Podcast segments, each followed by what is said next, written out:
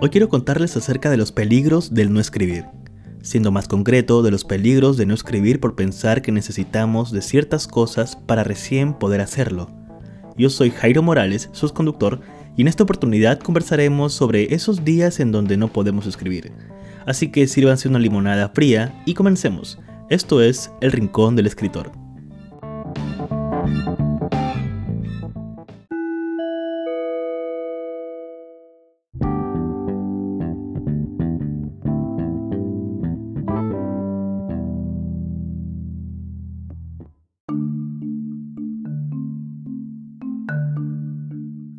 El otro día estaba mirando teclados mecánicos, averiguando precios, quiénes los venden, cómo se construyen, de qué manera me ayudarían a mí a escribir mejor. Luego pasé a ver mouses, ratones para la laptop. Pensaba en uno inalámbrico que fuese lo suficientemente grande y que permitiera que mi mano se sintiera cómoda. Después de eso me puse a ver escritorios nuevos, porque ahora mismo tengo una pequeña mesa redonda de vidrio debido a un accidente que pasó en la casa en la que vivo actualmente. Buscaba una mesa algo grande, de madera, porque el supuesto teclado y el supuesto mouse requerían de una mesa amplia. Y así seguí viendo precios, haciendo comparaciones y viendo reviews en YouTube. Una cosa llevaba a la otra, de pronto estaba viendo departamentos en alquiler en Lima, que por cierto todo está caro.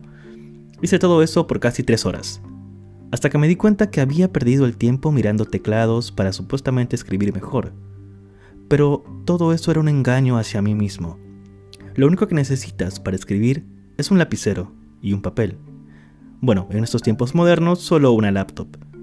Con que el teclado funcione y tengamos la letra ñ y las tildes en su lugar, todo estará bien, ¿cierto?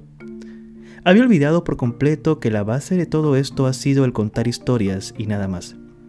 Lo de llenarse de implementos que permitan escribirlas es un detalle que dependerá de cada persona.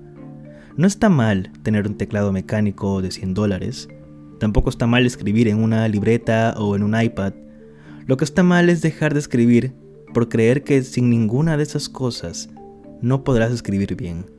Esto es muy diferente a las rutinas que tenemos para escribir. Quiero dejar eso muy en claro. Las rutinas pueden ser, por ejemplo, que uno quiere un café al despertarse antes de escribir, o quizás te gusta leer una novela antes de sentarte al fin a escribir. Pero aquí es un tema de las excusas que nos podemos a nosotros mismos al momento de querer escribir. Estamos sentados frente a la laptop con la página en blanco esperándonos, pero siempre hay algo que falta. Nunca estamos conformes. Esto se puede aplicar también a nuestra vida diaria, con las cosas, las promociones que recibimos en los correos, las cosas por comprar, todo lo que no necesitamos o lo que no sabíamos que necesitamos. Estamos en un mundo en donde todo está conectado y a la vez todo nos ataca por estar justamente conectados. Las redes sociales, las webs, las promociones, los paneles en la calle y todo eso. Lo importante aquí es enfocarnos al momento de escribir y recordar que no importa lo que tengas y no importa lo que te falte, simplemente enfócate en el hecho de que tienes una historia que contar y al igual que los antiguos maestros y maestras de los clásicos, ellas simplemente tenían un lapicero o bueno, una pluma y un papel. Así que simplemente es una cuestión de recordar eso, de escribir la historia que queremos escribir sin importar todo lo que no tenemos. Eventualmente, conforme vayamos practicando mucho mejor, conforme vayamos mejorando como escritores y como personas, podremos darnos cuenta que hay ciertas cosas que sí necesitamos. Pero para empezar, creo yo, y esto lo aprendí de una manera, de una manera bastante errónea, como se pueden dar cuenta, es simplemente necesario escribir.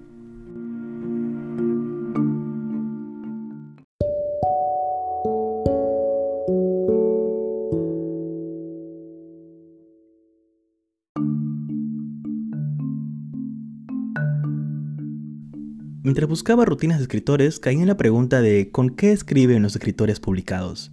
Y de varias respuestas que encontré, la que me pareció más sorprendente fue la de Brandon Sanderson, porque el tipo escribe muchísimo. Para los que no han escuchado hablar de Sanderson, es un escritor de fantasía y ciencia ficción. Es conocido porque sus libros son masivos, son muy grandes. Literalmente corres peligro si uno de sus libros te cae en la cabeza alguna vez por casualidad. Ustedes entienden a lo que me refiero. Entonces, lo que descubrí de Sanderson fue que él escribe sus libros en su laptop, sentando en el sofá, y nada más. Solo eso. Claro, como hay que estar haciendo ejercicios de vez en cuando, tiene una caminadora acondicionada para poner su laptop y seguir escribiendo mientras camina. Entonces, ¿por qué les cuento esto? Porque me di cuenta que realmente no necesitas de nada más, es lo que les venía comentando. El tener a un autor como Brandon Sanderson siendo bastante abierto con sus procesos de escritura, hace que todo esto que nosotros podemos llegar a imaginar de la escritura de un libro se sienta mucho más cercano. Esa misma noche, luego de enterarme de cómo es que escribía Sanderson, cerré las decenas de pestañas de compras que tenía en el navegador, abrí el programa de en donde escribo y me senté en el sofá de la sala. Y escribí después de mucho tiempo. No importaba si era un cuento o algún outline de una novela que dejé inconclusa. Lo que importaba es que había dejado a un lado todas esas ganas por querer accesorios para escribir mejor, y simplemente escribí. Recordé eso que me dijo Victoria Schwab durante los breves momentos que pudimos conversar en su paso por Lima. Ella me dijo, no puedes editar un manuscrito si no lo has escrito antes. Así que eso es. Uno de los consejos que se brinda frente a la pregunta de ¿qué se supone que debe escribir cuando no puede escribir? Es que escribas sobre cómo te fue en el día. Quizás puedas ir ejercitando tus descripciones de objetos o de emociones esto es algo que no mucha gente considera, pero yo siempre suelo practicar descripciones desde distintos puntos de vista.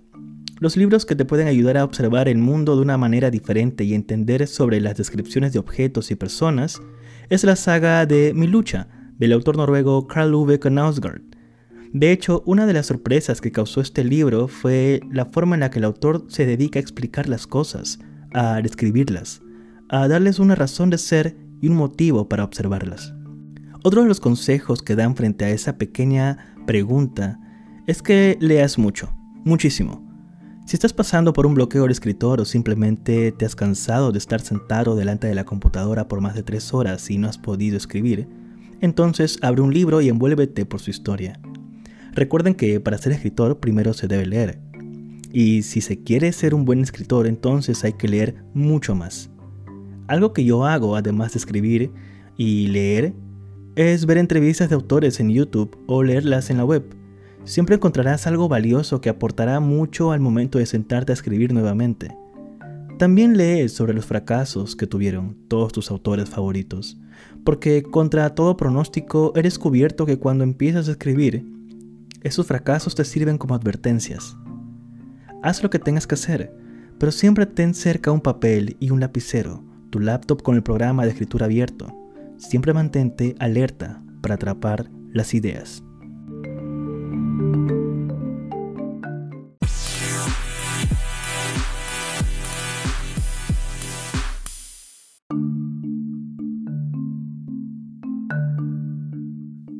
Hace varios meses, posiblemente hace ya casi un año, leí el libro de Stephen King titulado Mientras escribo.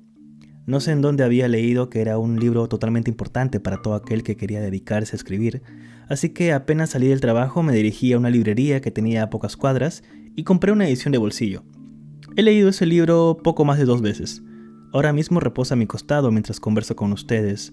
Tiene pequeños post-its de colores, anotaciones con lápiz en, las, en los márgenes de las páginas y el recuerdo de lo que solía ser la vida antes de la pandemia. Si no leyeron este libro que menciono, me gustaría que hicieran lo posible para conseguirlo de manera legal. Eh, les repito el nombre mientras escribo, de Stephen King. Para que se hagan una idea de qué es lo que pueden encontrar en este libro, les leeré una pequeña parte de uno de los consejos que va con lo que estamos hablando. Se los leo a continuación. Había soñado muchos años con tener un escritorio grande de roble macizo, que dominara la habitación, Adiós a las molestias infantiles en el cubículo de un remolque y a las estrecheces de las casas de alquiler donde se pone la mesa en cualquier rincón. En 1981 encontré la que soñaba y la puse en un estudio amplio y con luz cenital. Seis años me pasé detrás de ella, borracho o drogado, como el capitán de un barco con el rumbo perdido. Al año o dos de dejar las drogas, me libré del monstruo y convertí el estudio en una sala de estar, eligiendo los muebles y la alfombra con mi mujer. A principios de los 90, antes de independizarse, mis hijos subían algunas noches para ver un partido de baloncesto o una película y comerse una pizza. Solo dejaban cajas llenas de bordes de las pizzas, pero no me molestaba. Me compré otra mesa, una maravilla hecha a mano y la mitad de grande que el tiranosaurio anterior, y la instalé al fondo del estudio, en el lado oeste, donde ya bajaba el techo. Se parece bastante a donde dormía en Durham, pero sin ratas en las paredes ni abuelas seniles gritando desde el piso de abajo que den de comer a su caballo Dick. Es donde escribe estas líneas un hombre de 53 años con mala vista, un poco cojo y sin resaca. Hago lo que sé y lo mejor que sé. He superado todo lo que acabo de contar y mucho más que me he dejado en el tintero. Y ahora contaré todo lo que pueda sobre mi trabajo, sin alargarme como tengo prometido. Se empieza así, poniendo el escritorio en una esquina y a la hora de sentarse a escribir, recordando el motivo de que no esté en medio de la habitación. La vida no está al servicio del arte, sino al revés. Así que ahí lo tienen. Debemos recordar siempre la razón por la cual nos dedicamos a escribir. Como les contaba en el episodio anterior en donde hablábamos de Ray Bradbury, en cómo él escribía porque disfrutaba del hecho de contar historias, aquí Stephen King nos muestra que el arte está al servicio de la vida, para hacerla más llevadera, más fácil, más hermosa. En todo caso, recuerden qué es lo que sienten cuando se encuentran con libros que les cambia la vida. Ese es el objetivo, creo yo al cual debemos aspirar como escritores, el de contar historias que lo salven a uno, no necesariamente a nosotros mismos. Y no importa con que no tengas una gran audiencia, con solo llegar a una sola persona, yo estaré más que feliz. Para terminar este segmento, quiero dejarles otra frase perfecta del libro de King. Siempre que pienso en escritores que solo han escrito una o dos novelas en su carrera, pienso, ¿cuánto tardaron en escribir los libros que sí han escrito y a qué dedicaban el resto del tiempo? organizar mercadillos en la parroquia, me acusarán de impertinente, y no lo niego, pero también lo pregunto por sincera curiosidad. Si Dios te ha regalado una facultad, ¿por qué no vas a ejercerla?